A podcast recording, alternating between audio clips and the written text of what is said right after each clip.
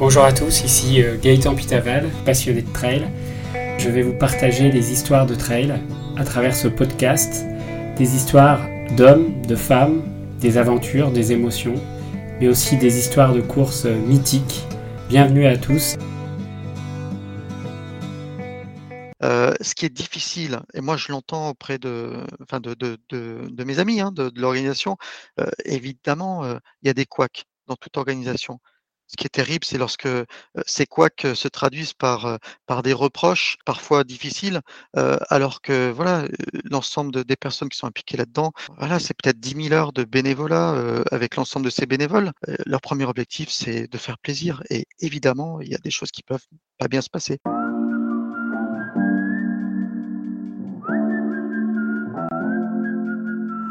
Bonjour à tous, bienvenue dans cet épisode de Trail Story, j'espère que vous allez bien. Aujourd'hui nous retrouvons la suite de l'épisode consacré à l'UT4M. Nous retrouvons Sébastien Carrier, fondateur de ce trail mythique autour de quatre massifs magnifiques autour de Grenoble.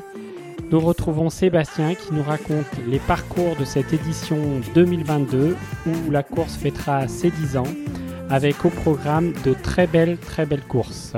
Est-ce que tu peux nous parler un peu de ce que vous avez prévu pour cette euh, course qui aura lieu du 21 au 24 juillet 2022 euh, Alors, euh, bah, ce qu'on a prévu, c'est tout d'abord d'accueillir les coureurs et puis, puis leurs familles en plein cœur de Grenoble. en fait, l'UT4M, au fil des années, a réussi à convaincre hein, les collectivités de l'intérêt de la course. Là où on a commencé cet événement dans le parc Paul Mistral, dans l'Alpe Clémenceau, en fait, hein, qui est l'ancienne patinoire d'entraînement des sportifs des Jeux Olympiques de 68. Voilà, un, premier, premier lieu. C'était pas l'idéal pour nous. Donc, on avait évolué derrière pour aller sur le, le Palais des Sports, hein, un autre lieu emblématique de 68. et puis après, derrière, on voulait se rapprocher du centre-ville. On voulait être en plein cœur de Grenoble, dans cette, ce centre historique, en fait. Cette, cette ville médiévale qui donne le sentiment d'être dans un village de montagne lorsqu'on est en plein cœur de Grenoble. Et, donc, c'est ce qu'on a fait en 2018 en se rapprochant de l'hypercentre, en allant sur le, à côté du musée de Grenoble. Et en 2022, on a enfin eu l'autorisation d'aller sur la place Victor Hugo. Et là, on est vraiment en plein cœur de Grenoble. C'est une place en plus qui a été refaite l'année dernière. donc elle est, elle est super. Donc là, on est vraiment dans le lieu qu'on visait depuis, depuis le début, quoi. Et, je crois que ça va être un, grand moment de fête et puis de d'osmose avec, avec les habitants de la ville, parce que là, on est complètement visible. donc ça, c'est la première chose. Après, tu le disais, l'UT4M, c'est 12 courses. Donc, en fait, bah, tous les jours, on va avoir 3, 4 courses, 5 courses qui vont, qui vont démarrer. Ça démarre soit de Grenoble, soit des, différentes bases vie pour les, sections du jour, on va dire. Et puis, ça arrive à partir du samedi sur Grenoble pour les courses, la plupart des courses aussi, là, le 80 challenge, le 160 challenge, le 160 extrême, le 100 master, et puis le 20 et le 40 chartreuse. Donc oui, ça fait un paquet de courses. Oui, donc pour les auditeurs qui ne connaîtraient pas encore bien l'UT4M, on a différents formats. Hein. Donc on a un ultra trail, donc l'UT4 Extreme 160 qui est en fait un 172 km avec plus de 12 000 mètres de dénivelé positif. Ensuite, un challenge 160 qui est euh, cette même distance mais en quatre étapes, hein, c'est ça Exactement. Le Master 100 qui est un 100 km qui fait 95,6 km et 6170 mètres de dénivelé positif. Le Challenge 80 qui est un 77,9 km et 6360 mètres de D+. Celui-ci, il est en étape aussi, avec, euh, du coup deux étapes de 40 km, c'est ça? Non, c'est quatre étapes de 20 km en fait, justement. Euh, chaque jour, on a voilà, on fait, on parcourt la moitié d'un massif. Superbe. Et après, on a le Vercors 40 km, le Taillefer 40 km, le Beldon 40 km, le Chartreuse 40 km.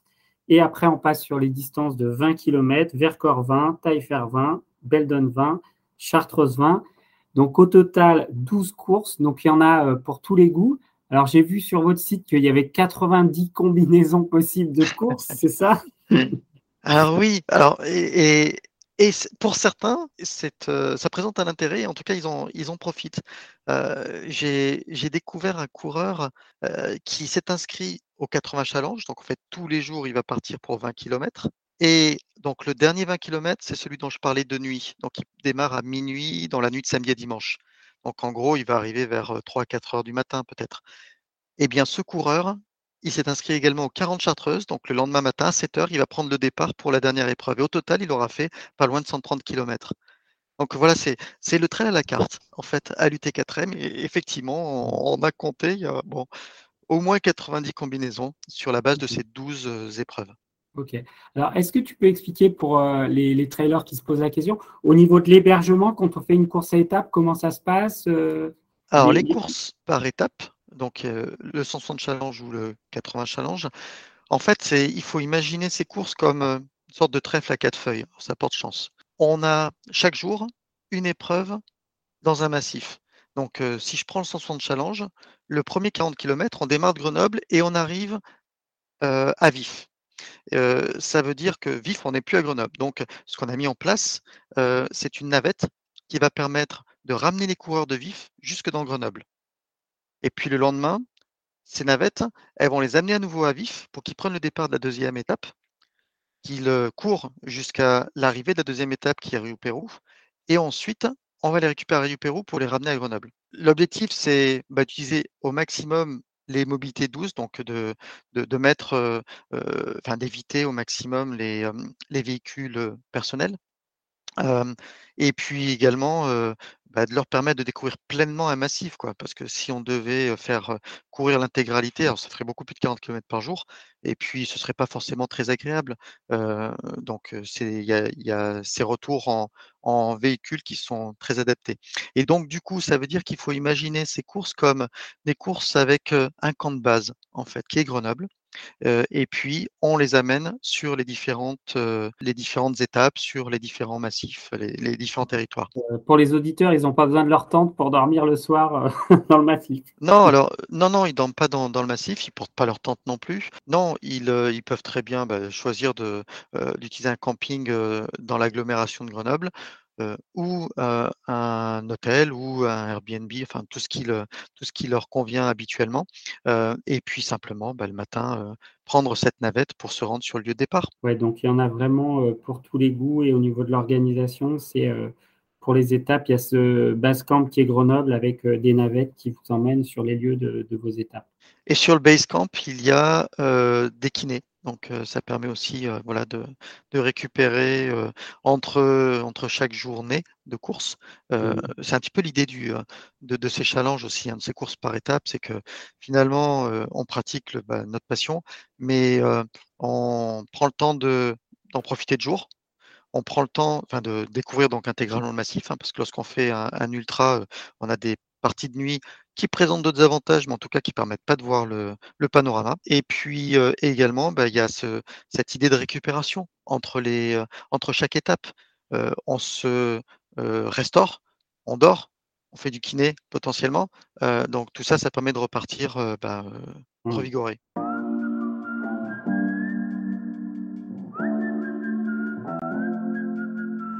Alors j'ai une question concernant l'organisation. Donc on a dit quatre massifs avec 12 courses. Au niveau des bénévoles, euh, c'est quelque chose d'assez énorme à organiser. Comment, euh, combien vous êtes au global dans l'association et combien de, personnes vous aident pendant euh, ces, quatre jours de trail en juillet? Alors dans l'organisation, donc euh, ce que je disais tout à l'heure, hein, c'est une vingtaine de personnes impliquées toute l'année, une trentaine de personnes sollicitées euh, durant euh, à plusieurs reprises durant l'année pour qu'ils acquièrent en fait les, informations nécessaires à, la tenue de leur mission. les chefs de poste. et puis ensuite, lorsqu'on regarde le jour J ou la semaine de l'UT4M, c'est à peu près 800 bénévoles. Donc 800, c'est énorme. C'est déjà une très grosse organisation. Pour ces bénévoles, euh, avec la crise du Covid, est-ce qu'il y a la même envie, il y a l'engouement, tout le monde est revenu ou c'est plus difficile de trouver euh? Les bénévoles, ça a toujours été, depuis la création du T4M, mon appréhension. J'ai été euh, donc, enfin, fondateur et puis on va dire, en charge de l'organisation et de la préparation de l'événement pendant six ans, jusqu'en 2018. et, donc, comme je disais, l'organisation est répartie en différentes fonctions dont une qui, qui est essentielle, hein, qui est la gestion des, bénévoles. Et effectivement, bah, avec le responsable de cette fonction-là, on discutait régulièrement et on partageait nos appréhensions.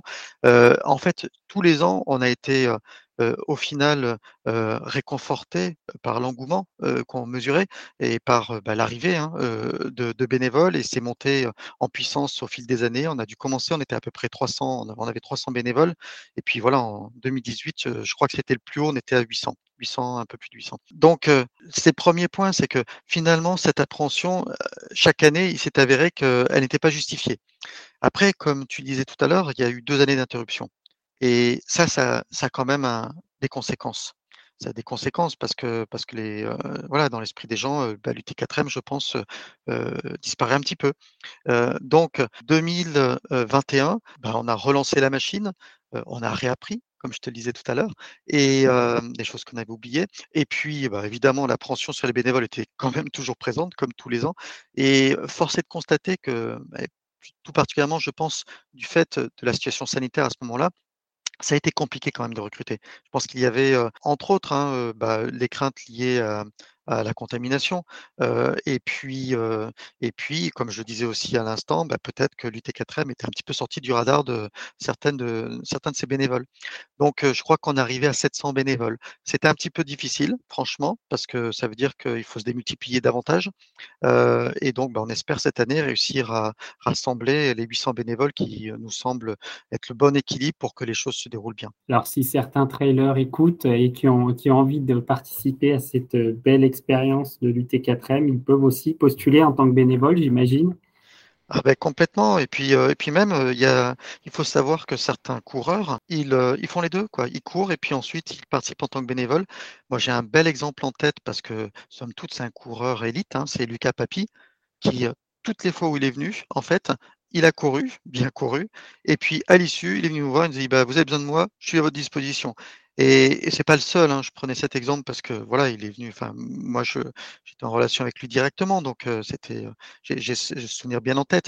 Mais je sais qu'ils sont un certain nombre en fait à, vouloir porter leur leur aide avant, après. Et, et c'est ils sont super bienvenus quoi, parce qu'effectivement, mmh. c'est un événement comme ça. Il faut savoir que lorsqu'on est coureur, alors évidemment, on remercie les bénévoles et c'est essentiel. Mais mais il faut comprendre en fait que des événements comme celui-ci il ne fonctionne pas sans, tous ces bénévoles. Et de surcroît, euh, bah, s'il devait fonctionner sans les bénévoles, ça veut dire qu'il faudrait mettre des professionnels, il faudrait engager des, gens.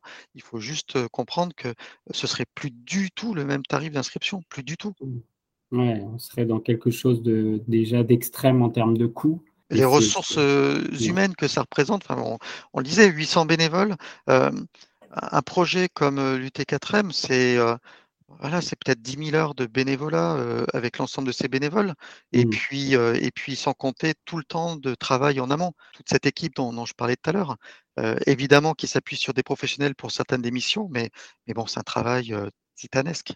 Oui, donc ça, j'en avais déjà parlé dans un épisode, enfin dans les épisodes avec Gilles Bertrand, mais aussi des personnes qui étaient en charge de l'organisation du Grand Trail de Serponçon. Euh, il y a tout le back-office derrière, hein, donc la sécurité, l'organisation, les parcours, euh, la préservation de l'environnement avec les règles Natura 2000 et, autres, puis après les relations avec les collectivités locales, les logements, l'hébergement, les navettes. Donc c'est un travail titanesque et euh, c'est vrai que quand on fait du trail, on est souvent, on ne fait pas trop attention à l'organisation, mais c'est souvent des bénévoles qui passent du temps, du temps, du temps et, et ça, c'est quelque chose de, très fort, je trouve, dans le milieu du trail. Oui, et, tu vois, je, pardon, je t'interromps, mais et, j'en profite hein, pour passer le message euh, pour que chacun d'entre nous, coureurs, la plupart du temps, les organisateurs, ce sont des gens bénévoles qui euh, finalement choisissent de consacrer une partie de leur temps à bah, préparer un temps festif, un temps de plaisir pour les autres. Et c'est pas tout le temps du plaisir, hein, franchement, organisé. Mais heureusement, il y a des moments de plaisir. ce qui est difficile, et moi je l'entends auprès de, enfin de, de, de, mes amis hein, de, l'organisation, évidemment, il y a des couacs dans toute organisation. Ce qui est terrible, c'est lorsque ces couacs se traduisent par, par des reproches, parfois difficiles, alors que voilà, l'ensemble des personnes qui sont impliquées là-dedans, leur premier objectif, c'est de faire plaisir. Et évidemment, il y a des choses qui peuvent pas bien se passer. L'année dernière, on a eu un souci sur les barrières horaires hein, qui remontaient sur certains coups certains, par certains coureurs. on a eu des, on a eu à prendre des décisions à un moment donné parce que parce que la condition météo était super mauvaise. et en fait, la sortie du Massif du Vercors, c'était une vraie patinoire. et donc, pour le Sanson extrême, on a décidé de faire autrement. Ça a rallongé le parcours. on a plein de parcours de repli, mais bon, là, il a fallu en chercher encore un autre. Et, et donc, du coup, bah, il a fallu estimer très rapidement quelles en seraient les conséquences hein, de ce changement de parcours et comment les traduire dans les barrières horaires? Et ben, ça n'a pas marché exactement comme on espérait. Et il y a des coureurs qui, qui nous l'ont reproché. Mais voilà, il faut juste se rappeler que derrière, c'est des gens qui ont passé jour et nuit là pour le coup, avec beaucoup de responsabilités, donc beaucoup de réflexion pour prendre des bonnes décisions. Et puis, bah, il y a des choses qui ne sont pas passées de manière idéale. Et je crois que il faut que chacun d'entre nous, chaque fois qu'on est confronté en tant que coureur à des situations de ce type, on se rappelle en fait que derrière, ce sont des gens qui sont bénévoles et font de leur mieux. En tout cas, c'est un milieu, le trail, où les gens donnent du temps et c'est pas un milieu professionnel où les gens sont rémunérés il faut bien l'avoir en tête, sinon le prix des courses exploserait et, et on serait vraiment dans, le domaine professionnel et on perdrait ce côté un peu amateur qu'on aime tous tant avec euh, des gens qui donnent de leur temps. Et euh, une organisation n'est jamais parfaite. Soyons indulgents avec nos, amis euh, bénévoles et trailers qui sont sur le bord du chemin.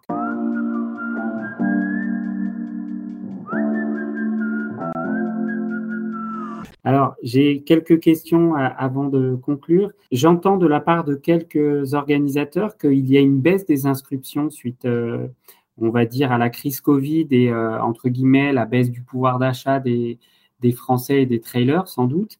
Est-ce que vous, c'est quelque chose que vous vivez sur l'UT4M cette année? La réponse est oui.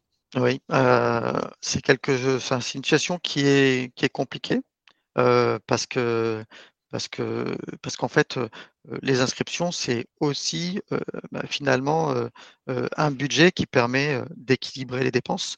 Donc voilà, on parlait tout à l'heure de responsabilité.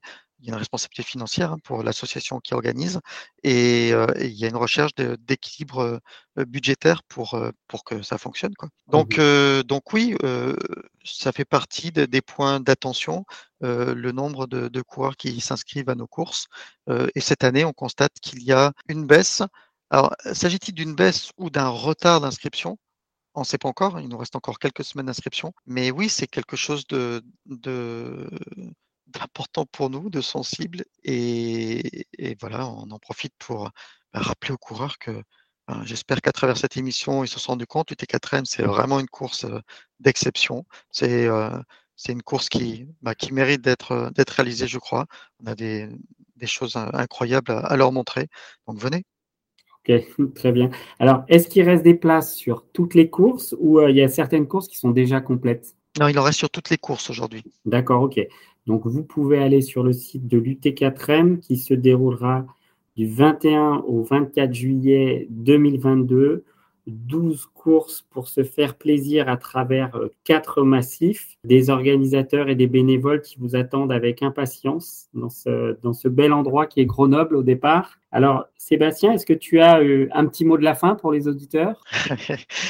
Peut-être simplement qu'on compte sur eux, hein, que ce soit en tant que trailer euh, pour venir vivre vivre la, magie de l'UT4M, que ce soit en tant que, que bénévole pour venir euh, l'organiser, cette magie, euh, ou même euh, en tant que public, hein, parce que de toute façon, c'est un moment de fête et, et la fête, bah, voilà, ça se partage. Super, merci beaucoup Sébastien. Merci à toi. Voilà, cet épisode de Trail Story est maintenant terminé. Je vous remercie de votre écoute. N'hésitez pas à nous retrouver sur tous nos réseaux sociaux, Facebook, Instagram, sur trailstory.fr également et surtout sur Apple Podcast. N'hésitez pas à nous noter 5 étoiles et à nous laisser un commentaire, ça nous fait extrêmement plaisir. Nous terminons en musique avec une chanson choisie par Sébastien Acarier. La musique de l'UT4M, c'est Carmina Burana.